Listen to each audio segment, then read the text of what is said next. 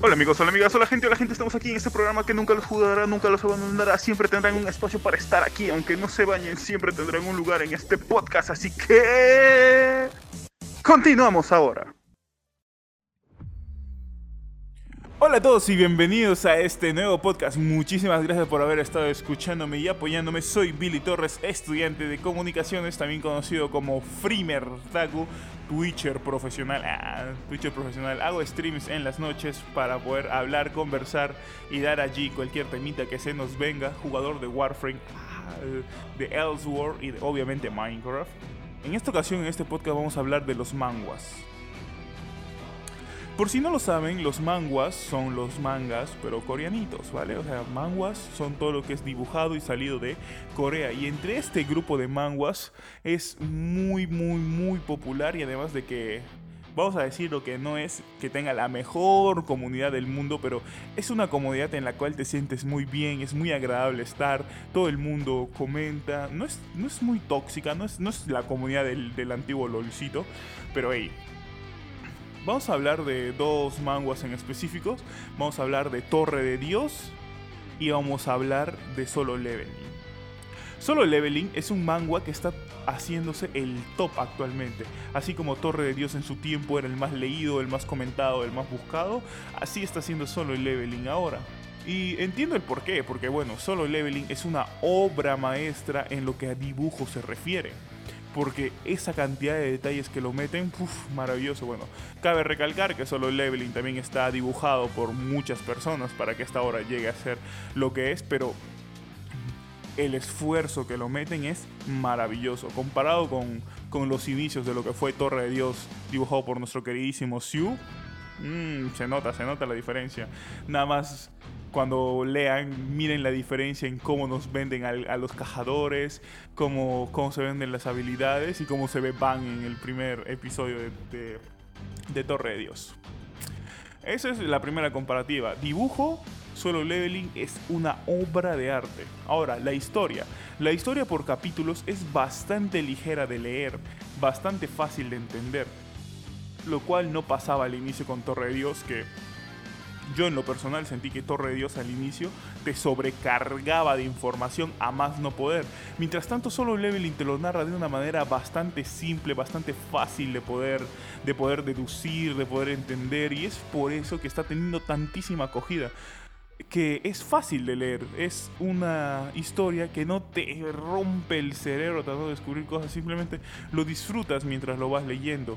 No quiero decir que sea una historia fofa, no, no, no, no, es una muy buena historia de la Solo Leveling, solo que en Torre de Dios te meten tantas cosas de inicio que te quedas como que, what the fuck.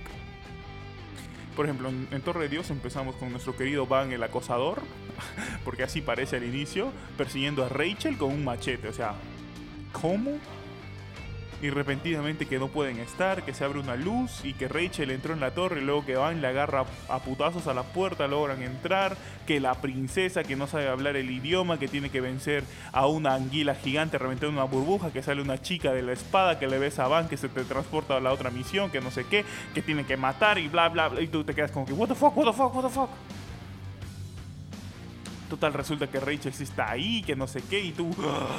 Y tu cerebro explota, literalmente. Tu cerebro explota. Mientras que. En solo Lele. Ah, Mientras que en solo leveling no te lo narran de esa manera. Te, dan a entender cómo es que se eh, forma el mundo.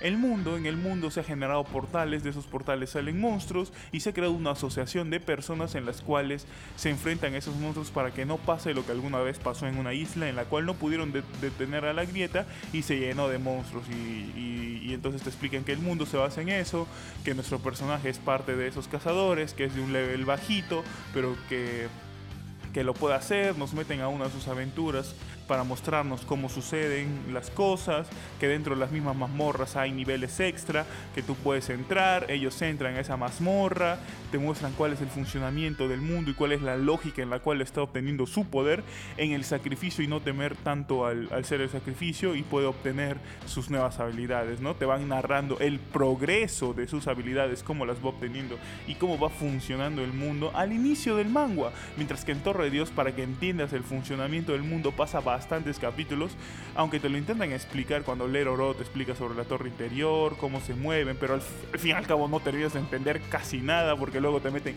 el Shinzo, las habilidades, las 10 grandes familias, luego viene Fug, luego viene la aguja y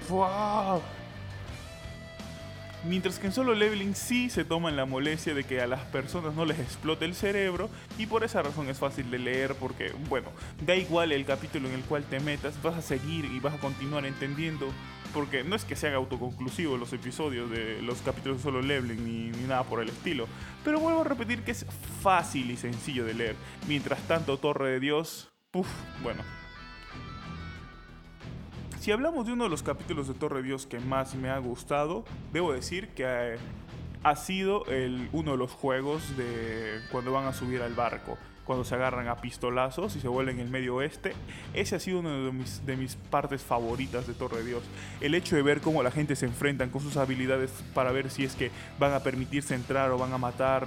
y es una forma bastante, bastante fácil de mostrar cómo funciona la sociedad actualmente si es que todo se resolvería con un disparo de bondad o un disparo de maldad, ¿no? Mientras que en solo leveling debo decir que las partes que más me ha gustado ha sido el inicio cuando se meten en, la grieta de rango alto contra los elfos de, hielo. Eso ha sido de, de, las partes que más me ha gustado de solo leveling. Y obviamente después cuando ya viene todo badass a querer, a destruir, cuando están tratando de atacar a la chica, eso también brutal, brutal. Si hablamos ahora de las comunidades de Torre de Dios, en Torre de Dios tenemos una comunidad bastante alegre y a la vez bastante tóxica con las teorías, porque Siu te mete tantísimas cosas que no te resuelve casi nada. Por favor, Siu, por favor. Por cierto, para los que han visto Solo Leveling, ya va a haber un live action de Solo Leveling y también un videojuego.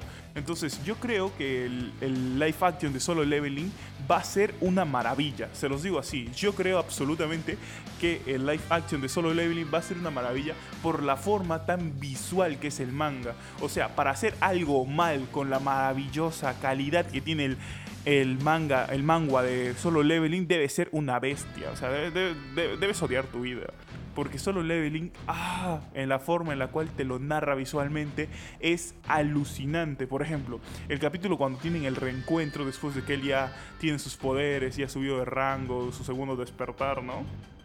Que lo llaman así. Eh, se encuentra con la chica de la mazmorra y, le, y, y, con los demás y vienen los prisioneros. Eso es una muestra de lo visualmente genial que puede llegar a ser solo leveling desde el hecho de cómo te, de cómo te narran su llegada, los diálogos, el viento en su cabello, la sombra de los árboles de cerezo, cómo caen los árboles de cerezo, cómo todo se va iluminando y se va llenando en tonos pasteles. ¡Por Dios! Hacer eso en un live action es facilísimo estando en Corea, obviamente. Ah, porque ahí están los arbolitos.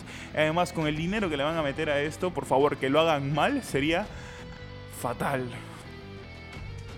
el manga te lo da todo, por favor, que no hagan, que no digan, es una adaptación de lo que nosotros creemos que está bien hecho. No, por favor, que no hagan eso. Que no hagan eso con solo leveling. Mientras tanto, en Torre de Dios, para tratar de hacer un live action, mmm, sí, lo harían bien. Para la gente que no sabe, Torre de Dios tiene un anime. Salió la primera temporada, el anime llega hasta, hasta el empujón, donde es una de las partes cuando ya se empieza a romper un poco más el, cerebro para entender todas las cosas con la fábrica y, así. Pero en general, solo Leveling y Torre Dios son unos manguas muy pero muy buenos. Y bueno, en su época Torre Dios ha sido uno de los manguas que más ha estado en la lista, bueno, que ha estado en la lista de los más leídos por varios, varios tiempo. Y eso que los capítulos salían regulete, ¿ah? porque Siu se dañaba la mano cada rato, que, ay, por Dios, los Hiatsus. No es tanto como los hiatsu de otros, de otros animes o de otros mangas, por ejemplo Berserk, que ahora va a tener su hiatsu indefinido porque falleció el creador. Un minuto de silencio por los caídos.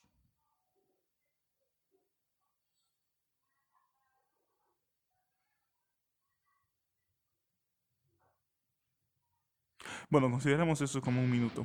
Muchas gracias a todos por estar aquí.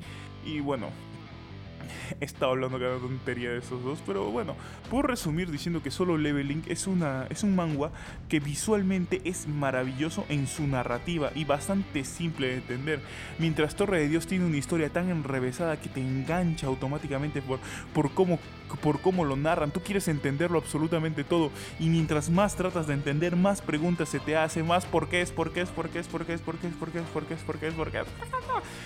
Y ah, tu cerebro termina muy, muy, muy cansado tratando de descubrir muchísimas cosas.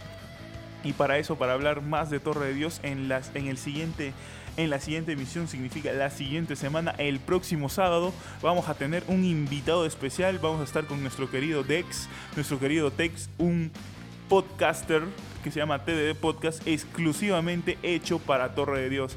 Este personaje en el cual vamos a tener su compañía la próxima semana es un fanático a más no poder de Torre de Dios.